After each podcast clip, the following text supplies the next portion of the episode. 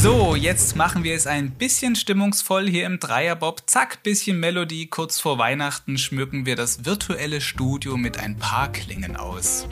Die Messen für dieses Jahr sind ja nun auch gelesen, zumindest bei den Bob-Teams. Am vergangenen Wochenende war der letzte Weltcup des Jahres in Altenberg und wieder mit einem alles dominierenden Francesco Friedrich, der ein perfektes Jahr für sich besiegelt hat. Er blieb im Kalenderjahr 2021 tatsächlich unbesiegt und hat seine Weltcup-Sieg-Bestmarke auf 62 hochgeschraubt. Also für ihn lief alles nach Plan. Ja, ich glaube, das wird ein Rekord sein, der vielleicht nie wieder zu brechen ist. Wer weiß, aber andere schicken sich da vielleicht irgendwann mal dazu an. Wir sprechen auf jeden Fall auch gleich über Francesco Friedrich zusammen mit René Spieß, dem Bob-Bundestrainer. Er wird uns gleich hier zugeschaltet sein. Zuvor aber noch ein herzliches Willkommen überhaupt hier im Dreierbob, dem Wintersport-Podcast von sächsische.de, präsentiert von der Idealversicherung. Ich bin Fabian Deike. Und ich bin Tino Meyer und ich schlage vor, Fabian, wir drehen die Musik jetzt mal eben wieder etwas leiser begrüßen hier in der Videoschalte den Bob-Bundestrainer. Hallo Renny Spieß. Hallo. Ja, und weil wir eben hier schon so gut in Weihnachtslaune sind, hast du noch Lust, mit uns kurz übers Bobfahren zu reden oder wollen wir gleich äh, mit Weihnachten anfangen? wir haben ja mit Bobfahren aufgehört gestern, deshalb können wir ruhig mit Bob noch weitermachen. Ähm, wir haben ja noch ein paar Tage bis Weihnachten. Mhm. Welche Rolle spielt denn so ein Familienfest für einen Leistungssportler, erst recht, wenn es jetzt guten Monat vor Olympia ist, der große Höhepunkt ansteht. Ist da so richtig Zeit, um auch abschalten zu können oder ist da Weihnachten im Weg? Ich glaube, das ist schon, Weihnachten ist in diesem Jahr schon, schon sehr willkommen. Ich glaube aber, dass, dass keiner abschaltet jetzt über Weihnachten, sondern das ist eher jetzt mal so eine kurze Zeit oder kurze Periode, um mal insgesamt sich auch ähm, zentral vom Kopf her Kopf her wieder ein bisschen runterzufahren und aus dieser Beanspruchung, die ja doch enorm war in den letzten Monaten, rauszugehen, ähm, um wieder ähm, zu Kräften zu kommen. Ähm, aber es ist ja eh in der Tat sehr kurz, weil wir direkt nach Weihnachten am 27. eigentlich schon ähm, weiter mit der Saison machen. Und dann beginnt ja, denke ich, so die heiße Olympia-Vorbereitungsphase. Er sagt dass die Saison immer wieder, Olympia toppt alles und gerade für so eine Nischensportart wie Bobfahren stimmt das ja tatsächlich auch. Kannst du uns sagen, warum das so ist und äh, was das dann auch für Konsequenzen hat? Denn äh, WM-Medaillen so zwischendurch, in den Jahren da, dazwischen, sollen ja eigentlich auch äh, gewonnen werden. Ne? Ganz ohne wäre dann auch schlecht. Zählt so eine äh, WM-Medaille dann weniger als eine Olympiamedaille?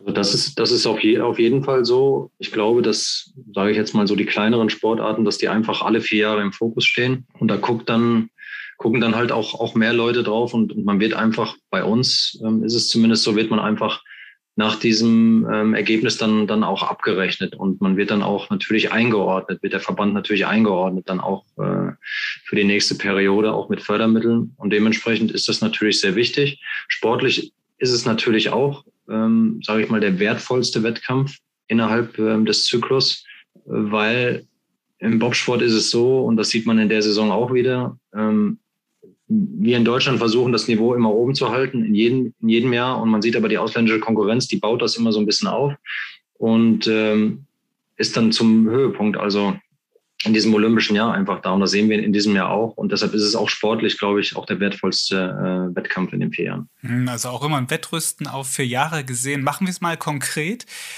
Mit wie vielen Medaillen rechnest du in Peking bei Frauen und Männern? also ich rechne überhaupt nicht äh, mit Zahlen oder Medaillen oder wie viel wir machen können. Also wirklich überhaupt nicht. Dann mach mal so. Was wünschst du dir? Ja, da, ich habe ja da immer den Ansatz, ich möchte gerne vor dem vierten Lauf in allen Disziplinen die Möglichkeit haben, um Gold zu fahren. Das bedeutet natürlich, dass man auch relativ dann dicht dran sein muss oder man muss schon in Führung liegen. Aber das ist mein Wunsch, ähm, dass wir möglichst alle so gut ausstatten und so gut vorbereiten, dass das dass vielleicht ein Team oder vielleicht sogar zwei Teams in der Lage sind, ähm, im vierten Lauf um Gold zu fahren. Mhm. Das wäre mein Wunsch. Also ist Gold klar der große Wunsch, vielleicht auch so ein bisschen die innere Vorgabe, was man erreichen möchte. Da ist es ja gut, einen wie Francesco Friedrich im Team zu haben, oder? Ja, das, da brauchen wir nicht so, äh, brauchen, das brauchen wir nicht wegzudiskutieren. Ähm, wenn man in einem Kalenderjahr alle Rennen gewinnt und der Dominator ist äh, in den letzten Jahren, dann ist es natürlich ganz klar, dass er auch als, äh, als Favorit mit in das Rennen geht. Und wir wissen das ja aus vielen Schlachten, ähm, die er schon geschlagen hat, dass er auch einer ist, ähm, der keine Angst hat, der vorangeht und der genau solche Schlachten auch gut bewältigen kann.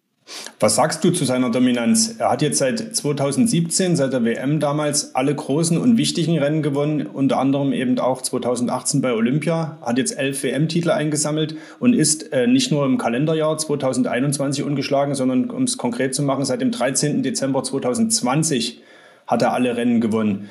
Was ist deine Erklärung? Du bist ja als Bundestrainer auch nah dran und äh, siehst vielleicht auch Sachen, die dem Außenstehenden verborgen sind. Wir hören ja immer nur die Fernsehinterviews danach, wo man inzwischen das Gefühl hat, es ist Normalität, was man da Samstag oder Sonntagnachmittag am Fernsehschirm sieht. Ein Siegerinterview mit Friedrich.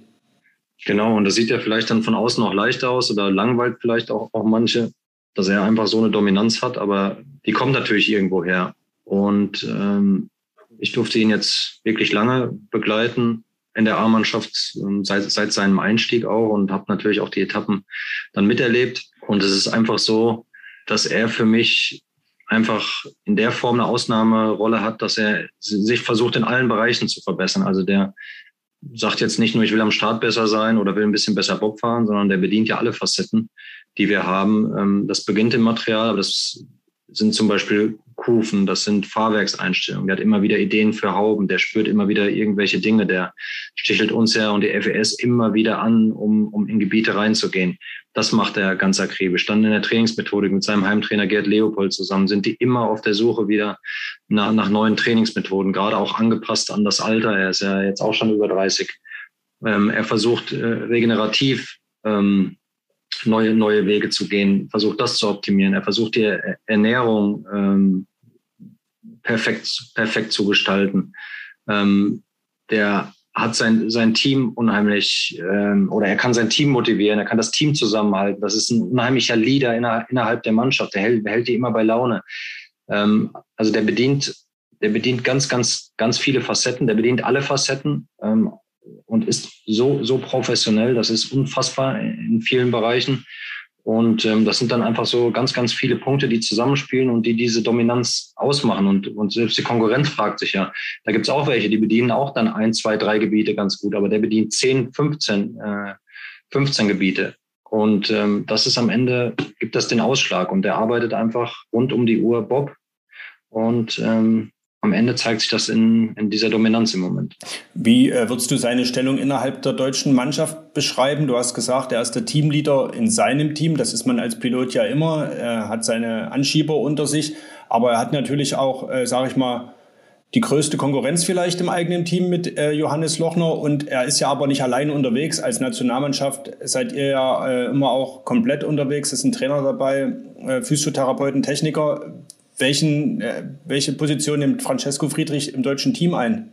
Ja, das ist ja, ist ja auch unbestritten. Ähm, wir müssen immer dafür sorgen, natürlich, dass wir in der Nationalmannschaft bleiben, dass der Fokus nicht nur auf, auf Francesco Friedrich liegt. Wir haben auch andere tolle ähm, Athletinnen und tolle Athleten. Ähm, das obliegt mir dann immer. Aber ich glaube, Franz hat ja nicht nur sportlich diese Ausnahmestellung, sondern, ähm, sondern auch, auch menschlich. Das ist ja ein Mann, der komplett auf dem Boden geblieben ist und ähm, der auch jedem in der Mannschaft hilft. Und dementsprechend hat er, hat er einfach auch, auch das menschliche Standing in der Mannschaft. Und deshalb ist er einfach auch, auch ein absoluter Leader. Und manchmal, wenn man Dinge besprechen will oder sensibilisieren will, dann äh, ähm, holt man sich den Franz dazu, ähm, damit der auch nochmal ähm, vielleicht in so einer Besprechung auch nochmal äh, zum, zum Beispiel zu den Olympischen Spielen was sagt und, und was man dort für eine Einstellung braucht und ähm, dann hörst du eine Stecknadel fallen. Also das äh, hat äh, absolutes Gewicht, was der, was Francesco sagt und dementsprechend hat er nicht nur, hat das, ist er nicht nur sportlich diese Ausnahmefigur, sondern auch innerhalb der Mannschaft auch menschlich ähm, absolutes Vorbild. Und er ist, das hast du angedeutet, das äh, wissen wir alle, eben der Top-Favorit äh, bei den Olympischen Spielen dann im Februar in Peking. Womit wir zu der Frage kommen, wer sind seine größten Konkurrenten? Ist es vielleicht doch Corona, wie es er, wie er selber auch schon jetzt im Rahmen der Weltcups in Altenberg immer mal hat anklingen lassen, dass man da momentan vielleicht am meisten auf der Hut sein muss? Ja, wir hatten ja gerade wieder eine, eine, Sitzung, also eine Olympia-Vorbereitungssitzung. Und das ist in der Tat äh, nicht nur für die Aktiven, sondern auch für uns ist das einfach eine, eine Riesenangst, eine Riesensorge. Was passiert, wenn du dort positiv bist oder wenn du dich dort irgendwie ansteckst? Äh, wir müssen mit dem Flugzeug dann, dann noch rüberfliegen. Wir können wirklich Top-Sicherheitsmaßnahmen machen, wenn dann aber zwei, drei, vier in dem Flieger sind und die zufällig neben dir sitzen irgendwo, dann hast du ganz schlechte Karten und dann kann in der Tat, kann das, kann eine Corona-Infektion auch der Gamechanger sein für die Spiele. Und dementsprechend haben wir da eine riesen Angst vor. Also alle ähm, sind natürlich auch sensibilisiert dafür und versuchen alles das zu verhindern. Aber das kann in der Tat ähm, sowas sein, was, was uns stoppen könnte. Natürlich geht jetzt in diesen Tagen auch immer die Angst mit, dass man sich eine Muskelverletzung zuzieht. Das ist bei uns bei diesen extremen Beanspruchungen auch jederzeit möglich. Ähm, und zu der Konkurrenz, das ist auch immer, wie ich das immer schon sage, ähm, wo dann manche lächeln und sagen, wer soll Francesco Friedrich schlagen, aber wir haben es ja in diesem Jahr gesehen, er hat jetzt auch nicht in jedem Lauf geführt, hat dann zwar gewonnen, aber hat auch nicht in jedem Lauf geführt. Und ähm, man sieht einfach, wie, wie eng das Feld zusammengerückt. Das sieht man auch, wenn Hansi Lochner keine, keinen guten Tag hat, ist der auch sofort auf 10 oder noch weiter weg. Also das ist, ist schon ganz, ganz, ganz, ganz dicht zusammen. Dann haben wir eine sehr selektive Bahn in Yangjing, wo vielleicht auch zwei, drei Fehler im oberen Bahnteil dazu führen, dass du auch weg bist. Das kann Franz genauso passieren, wie anderen auch. Also es gibt da noch einige Fragezeichen und Konkurrenten haben wir mit Kibermanis, haben wir äh, mit Meyer, haben wir mit Gaito Kiewicz, der jetzt gekommen ist. Ähm, die Schweizer, die jetzt auch wieder unter die Top 6 gefahren sind, Brett Hall, der Startbestzeiten gemacht hat und auch schon auf dem Podium war. Also da brauchen wir uns auch, auch nicht beklagen. Das sind alles erfahrene Leute, das sind ja keine Rookies, sondern erfahrene Leute, bis auf Gajtukiewicz, der vielleicht ein bisschen über Niveau fährt, vielleicht ein Jahr zu früh, was ich so gedacht habe, aber der ist jetzt auch dabei, den haben wir auch auf der Liste. Also da gibt's schon ähm, vier, fünf Namen, die absolut erfahren sind und die auch richtig gut sein werden, wieder bei den Spielen. Hm, also vier, fünf Namen und Corona. Bleiben wir noch mal ganz kurz bei diesem Corona-Thema. Ihr seid ja Tino sagte vorhin auch schon, eine große Mannschaft. Da ist ja nicht nur der Bob mit den zwei beziehungsweise vier Personen oder der Monobob bei den Frauen, sondern das ist auch ein großes Team dahinter. Trainer, Betreuer, Physiotherapeuten etc. Ihr seid da ja auch viel zusammen. Nun ist Zusammensein bei Corona ja eher das, das Schwierige an der ganzen Geschichte. Wie schafft ihr es trotzdem immer negativ zu bleiben, um es mal so zu formulieren? Gehört ein bisschen Glück auch auf jeden Fall dazu. Ähm, aber es gehört natürlich auch dazu, dass wir ähm, ein Corona-Konzept entwickelt haben, was wir sehr stringent äh, durchziehen. Im letzten Jahr war es so, dass wir, wenn du ähm, positiven Corona-Fall hast und jemand hat sich länger als 15 Minuten in diesem Raum befunden mit diesem positiven Fall, dann waren alle in Quarantäne.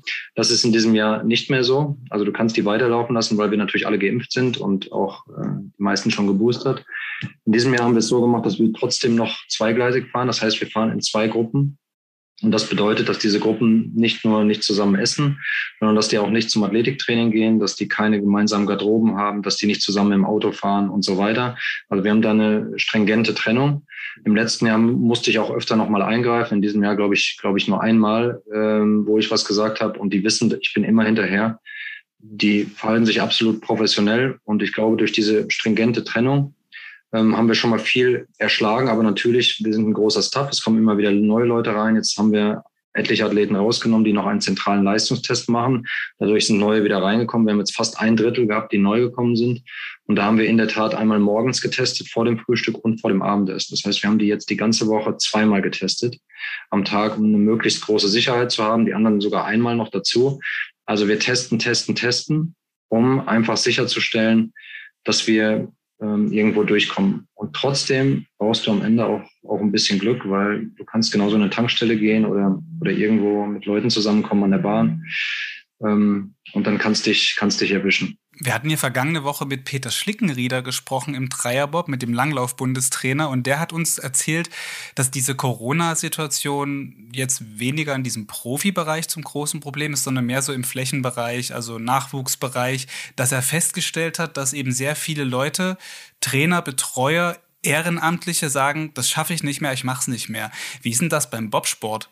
Fehlt da, habt ihr da auch jetzt so eine, so eine Lücke oder, oder ist das noch irgendwie handhabbar? Ja, also im Bob ist es ja ein bisschen anders als im Rodel und, und im Skeleton, weil die Athleten ja so ein bisschen, bisschen älter sind und ähm, deshalb ist man da so im semi-professionellen Bereich und nicht so richtig im Nachwuchsbereich. Und deshalb ähm, ist das jetzt eine Sache, die dann nicht so, nicht so extrem ist wie vielleicht äh, in anderen Sportarten. Und jetzt äh, vielleicht nochmal in Richtung Olympische Spiele geblickt. Ihr seid viele Familienväter, äh, ihr habt alle Kinder oder größtenteils habt ihr auch Kinder. Wir hatten mit Francesco Friedrich gesprochen, der lässt jetzt Hinblick, im Hinblick auf die Olympischen Spiele seine Kinder zu Hause, geht nicht in die Kita, um einfach ähm, dieses Risiko zu minimieren, dass da irgendwie aus der Schule oder aus der Kita was mit nach Hause kommt und er das dann bekommt. Wie machst du das als Trainer? Ich meine, du bist ja auch mit den Jungs und Mädels immer zusammen. Müsste deine Familie sich jetzt äh, da auch zurücknehmen? Ja, ich glaube, das macht ja jeder. Ich bin ja jetzt äh, im Weltcup in Winterberg auch dann zu Hause, aber ich, ich schlafe separat in, in, in einem extra Zimmer. Mein Sohn ist schon ein bisschen älter mit 20, der ist äh, ausgezogen zu seiner Freundin in der Zeit. Ich teste trotzdem dann, wenn wir zusammenkommen zum Essen, gibt es auch einen Test für alle. Und dementsprechend ähm, bin ich da relativ sicher. Und das machen die anderen auch. Wir haben jetzt viele Schnelltests verteilt für das Weihnachtsfest, dass einfach, wenn die mit den Familien zusammenkommen, ähm, dass sie dann diese Testung machen, dann ist man nach jetzigem Stand so circa sechs Stunden sicher, ähm, dass man sich da nicht infiziert. Wie gesagt, wir haben allen das jetzt prophylaktisch mitgegeben und ich glaube, dass die meisten, so wie du gesagt hast, sind ja auch schon ein bisschen im gesetzteren Sportleralter, dass die das auch alle umsetzen und dass die auch ihre Kontakte auf jeden Fall minimieren über Weihnachten. Es gehört dann auch die Portion Glück dazu, dass man es eben nicht bekommt, so vorsichtig man ist. Wir hatten auch mit Rodlern gesprochen in den vergangenen Wochen. Die hatten ja weniger Glück bei ihrem Besuch in China. Das ist vielleicht auch das, was dir gerade ein bisschen im Hinterkopf war, als du da von Glück gesprochen hast. Ähm, da gab es, ja, wir haben mit, mit der Rodlerin Julia Taubitz zum Beispiel gesprochen, die über die Quarantänebedingungen vor Ort gesprochen hat, weil eben sie saß im Flugzeug in der Nähe eines Infizierten. Wie hast du das so alles wahrgenommen in der Zeit, als ihr in China gewesen seid? Sie sprach von menschenunwürdigen Zuständen. Was war dein Eindruck? Ja, also, also ich kenne ja auch die ganzen äh, Beschreibungen von den, äh, von den Rodlern. Ich bin ja auch mit Norbert Loch immer im Austausch mit dem ähm, Bundestrainer Rennrodeln. Und man kann, glaube ich, jetzt beide Aufenthalte überhaupt nicht miteinander vergleichen, weil wir keinen positiven Fall hatten. Also das ist was, was ich auch vorher nie gedacht habe. Wir haben ja auch jeden Tag einen PCR-Test gehabt. Also, und wir sind ja eine viel größere Gruppe als Rodeln. Ich habe gedacht, wenn, wenn es da irgendeine Sportart trifft, dann ist das Bob auf jeden Fall. Und dementsprechend kann man das überhaupt nicht vergleichen, weil bei uns war alles komplett in Ordnung. Ähm, wir haben die natürlich darauf eingestellt, dass das eine, eine ganz harte Zeit wird. Und ähm, die Zeit war ja auch nicht normal, das ist klar. Da waren extreme, extreme Sicherheitsvorkehrungen. Wir sind halt, mussten halt jeden Tag einen PCR-Test über uns ergehen lassen. Das sind aber alles Sachen, wo wir die vorbereitet haben, was überhaupt gar kein Problem war bei uns. Und ähm, wir waren mit 46 Leuten drüben. Und ähm, das ist eigentlich ein gutes Zeichen, wenn keiner kommt und sich beschwert. Von daher war das bei uns viel, viel besser als erwartet. Und deshalb ähm, kann ich auch nichts dazu sagen, weil das wäre vielleicht bei uns auch fundamental anders gewesen, wenn wir einen positiven Test gehabt hätten. Aber es war nun mal nicht bei uns. Dementsprechend waren das drei Wochen, die viel besser waren, viel, viel besser in allem als vorher erwartet. Und ähm, deshalb kann ich da auch nichts Negatives zu sagen. Haken wir Corona für diesen Moment, für dieses Gespräch erstmal ab, auch wenn es natürlich wahrscheinlich auch in den nächsten Wochen bis über äh, die ganzen Olympischen Spiele hinweg sicherlich das beherrschende Thema äh, sein wird. Kommen wir zurück zum Sport. Äh, du bist Trainer, also an der Bahn statt äh, in der Bahn, warst aber früher mal äh, Pilot. Hast du manchmal Lust, wenn du da die Jungs und äh, Mädels fahren siehst, mal wieder selbst an die Lenkseile äh, äh, zu steigen? Und wann, wann war der letzte Bobfahrt? Das ist interessant. Das hat mich gestern, glaube ich, noch ein Trainerkollege gefragt. Ich weiß gar nicht, wer das war. Und ähm, ich glaube, ich bin das letzte Mal ähm, 2014 gefahren. Also schon acht Jahre her. Und habe dann für mich entschieden, dass ich das nicht mehr, nicht mehr will weil ich es einfach so viele Jahre gemacht habe und man weiß einfach, wenn man selber mal mit runtergefahren ist, was da für Fliehkräfte herrschen und das ist einfach nicht äh, kein Sport für ältere Männer und dementsprechend habe ich da für mich entschlossen, das nicht mehr zu machen, habe ich auch bisher durchgehalten. In der Tat ist es manchmal so, wenn man einen schönen Tag in St. Moritz hat oder auf einer relativ leichten Bahn wie Eagles, dann hat man schon auch mal Lust, da runterzufahren. Man kennt ja auch das Gefühl, das kann man sich mal wiederholen. Aber es ist auf der anderen Seite, ist es auch öfter mal so, wenn man in Altenberg steht, äh, mal in der 1112 oder 1213 oder in Whistler 5050, das ist so eine Passage, die extrem schnell ist im unteren Bahnteil, dann überwiegt doch die Freude, dass man jetzt nicht da drin sitzt und denkt sich, boah, das sind ja wirklich Höllenhunde, was die da machen. Und gerade auch bei Frauen, was die da leisten, wenn man mal in so einer Bobbahn gestanden ist, dann bin ich manchmal froh, dass ich neben der Bahn stehe und ähm, dann nicht mehr da drin sitze und runterfahren muss. Also fährst du lieber Dreier, Bob? Genau, das ist die Frage, ob das nicht noch schlimmer ist, aber bisher geht es ja. Wobei das mit den älteren Herren wird äh, Harald Schuder jetzt sehr gerne hören. Der äh, steuert ja auf die 60 zu und steuert in Altenberg immer noch den Spurbob. Bei Weltcups und auch bei der WM wenn du sagst, äh, Bob ist äh, nichts für ältere Herren, das denke, das wird bei ihm gerade runtergehen wie Öl. Aber äh, zu, zu, deinem Trainerjob, war das schon immer äh, so für dich während deiner aktiven Zeit so die Idee, dass du später mal Trainer wirst oder bist du eher zufällig dazu geraten? Da gibt's ja die unterschiedlichsten äh, äh, ja, Herangehensweisen auch. Also ich habe, habe natürlich gehofft, dass ich weiter im, im Sport tätig sein kann. Ich war eigentlich schon immer daran interessiert, dann vielleicht so eine, so eine Trainerlaufbahn einzuschlagen. Und bei mir war das so, dass der Landesverband in Nordrhein-Westfalen eigentlich schon zwei, drei Jahre bevor ich aufgehört habe, auf mich zugekommen ist und äh, mich schon angesprochen hat, dass sie sehr daran interessiert sind, dass es vielleicht weitergeht mit mir, auch im Verband. Ähm, von daher hatte ich dort ähm, nach 2006 ähm, schon, schon eine Perspektive und ich wusste schon, wo die Reise hingeht. Ich hatte mit dem BSD auch schon gesprochen, dass ich das gerne machen würde, dass ich gerne auf die Trainerakademie gehen möchte. Das muss man ja auch vorbereiten und anmelden. Und ähm, von daher war das schon ein Plan, der dann konkreter wurde in den letzten drei Jahren. Und deshalb war für mich eigentlich klar, wenn jetzt Schluss ist, dann ähm, habe ich da auch die Option, als Trainer zu arbeiten. Und dann bist du ja ziemlich schnell auch Co-Bundestrainer äh, sozusagen geworden hinter äh, Christoph Lang. Aus der Zeit äh, stammt ein Zitat von dir, wo du dich als halbes Alpha-Tierchen beschreibst. Inzwischen bist du der, der Chefbundestrainer, das auch schon jetzt eine, äh, eine ganz lange Zeit. Bist du jetzt ein ganzes Alpha-Tier geworden oder wie würdest du deinen Führungsstil beschreiben? Der neue Bundeskanzler sagt ja zum Beispiel, wer Führung bestellt, bekommt Führung. Äh, ich weiß nicht, was die Bobsportler bestellen von ihrem Bundestrainer. Ja, also erstmal kommt es ja aus Verhältnis an. Ich äh, kann mich daran erinnern, dass ich das gesagt habe. Aber wer, wer Christoph Langen kennt, wenn man das ins Verhältnis setzt, dann bin ich da wahrscheinlich ein, ein halbes Alpha-Tierchen. Wenn man das vielleicht zu anderen in Verhältnis setzt, bin ich dann ein Alpha-Tierchen. Da brauchen wir auch nicht über die, die Definition streiten. Ich denke, dass jeder vielleicht auch eine, eine andere Herangehensweise hat an seinen Job und vielleicht auch in der Kommunikation äh, mit den Aktiven und, und, und mit, dem, mit dem Betreuerstab. Und deshalb ähm, weiß ich jetzt nicht, ob ich ein äh, Dreiviertel, halbes oder ein doppeltes Alpha-Tierchen geworden bin, keine Ahnung. Aber ähm, es ist so, dass mir die Arbeit Spaß macht, dass man natürlich auch reinwächst in so eine Rolle, ähm, gerade mit großen Fußstapfen. Und ähm, dass ich schon sagen kann, dass sich vom ersten zum sechsten Jahr jetzt natürlich schon Dinge, Dinge geändert haben. Ähm, aber ob ich ein Alpha-Tierchen bin, das müsst ihr vielleicht äh, meine Trainerkollegen und vielleicht die Aktiven fragen.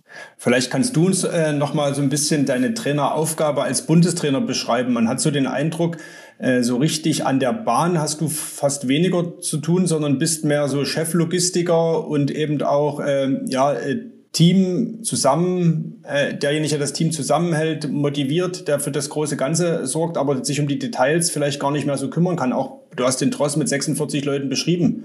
Da ist man ja fast mehr Manager irgendwo als Trainer, oder? Wäre, wäre Bundesmanager die bessere Beschreibung vielleicht sogar? Ja, ich, ich hoffe nicht, dass es so ist. Natürlich gibt es gerade in der Corona-Zeit, ich war jetzt in der letzten Woche nicht einmal beim Athletiktraining.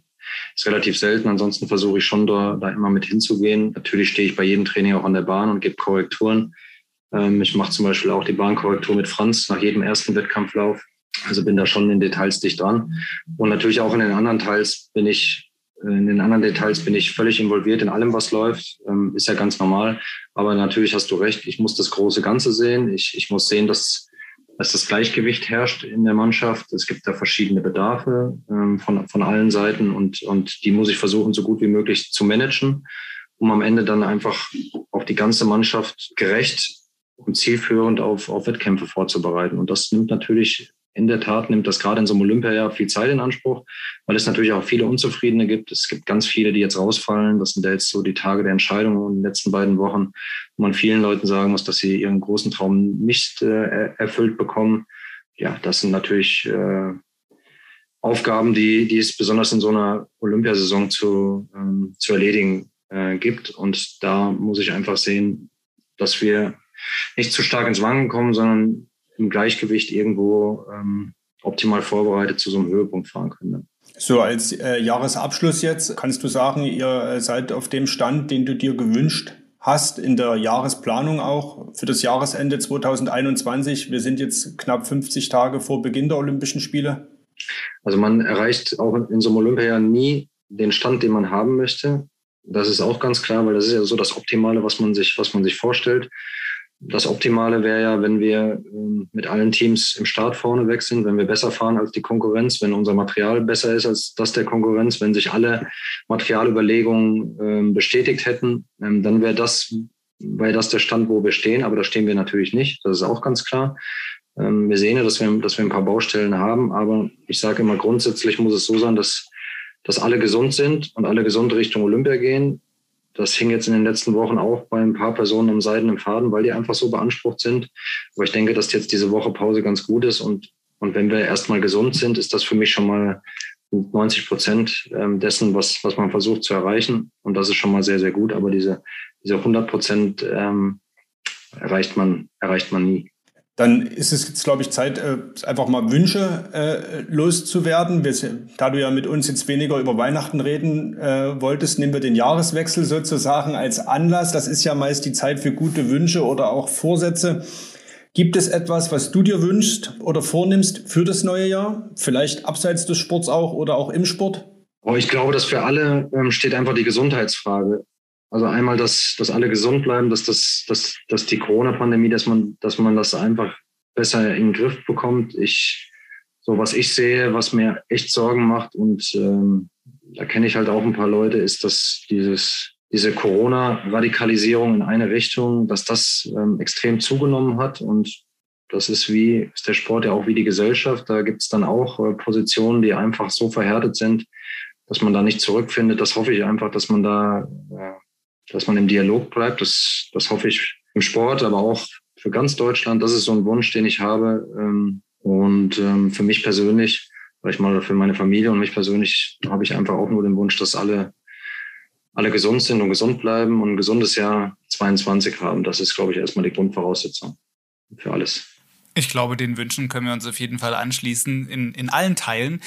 Stellen wir noch eine Abschlussfrage. Hier im Dreierbob fragen wir unsere Gäste immer, ob sie auch mal Bob fahren wollen. Das erübrigt sich natürlich bei dir. Bis zwar 2014 das letzte Mal gefahren, hast du gerade gesagt, aber deshalb vielleicht eine andere Frage an dich. Welchen Sport würdest du vielleicht noch mal ausführen, den du noch nicht gemacht hast? So Tiefseetauchen, Gebirgsläufe. Peter Schlickenrieder sagte ich ja vor, mit dem haben wir letzte Woche gesprochen, der schwört auf Gebirgsläufe und sucht da immer Partner. Wäre das was für dich? Mit Peter Schlickenrieder ein Gebirgslauf, der wäre ja nach, äh, nach einer halben Minute wäre das ja vorbei, weil ich ihn dann nicht mehr sehe. Ähm, ich würde gerne ein Formel-1-Auto fahren. Das, äh, da würde ich ganz, ganz viel vergeben, wenn ich ein, einmal in einem Formel-1-Auto sitzen könnte und das mal um so eine, so eine Strecke fahren. Nur bis äh, einmal um die ganze Strecke. Das wäre super. Das wäre das wäre ein Traum von mir. Fabian, da äh, höre ich den Auftrag für uns heraus, äh, Sebastian Vettel mal hier in den Dreierbob zu bekommen, um das klar zu machen. Das ist dann vielleicht äh, unser Auftrag für das neue Jahr. Ich glaube, das ist jetzt aber ein Wunsch von dir, ne? wir nehmen auch Lewis Hamilton, also da, das, da wollen wir jetzt gar nicht so wählerisch sein. Probieren wir, wir, wir probieren mal unser Glück. Das wäre fantastisch. Wir holen dich dazu natürlich. René Spieß, vielen Dank, äh, dass du heute hier Zeit gehabt hast, mit uns im Dreierbob eine Runde zu drehen. War ein interessantes, spannendes Gespräch. So als Jahresabschluss könnte man das schon fast stehen lassen. Mit Ausblick auf was ganz Großes, nämlich Olympia. Vielen Dank an euch beide. Ja, Tino, wir packen ein den Dreierbob und alle Geschenke für Weihnachten. Ich hoffe, du hast alles beisammen. Ansonsten geh halt auf den Klassiker Gutscheine. Mitfahrten im Dreierbob sind ja auch trotz Corona möglich. Also anders als Gästebobfahrten in Altenberg zum Beispiel. Da geht es ja auch dieses Jahr leider nicht aufgrund dieser ja, Lage, die wir eben nun haben. Aber ich habe so ein bisschen auch darauf ja eigentlich spekuliert, dass wir dieses Jahr oder wenigstens diesen Winter da nochmal im Eiskanal tatsächlich eine Runde runterfahren können. Also ich habe die Hoffnung noch nicht ganz aufgegeben. Der Eiskanal ist ja in Altenberg bis irgendwo März vereist. Vielleicht ergibt sich doch noch eine Chance für uns.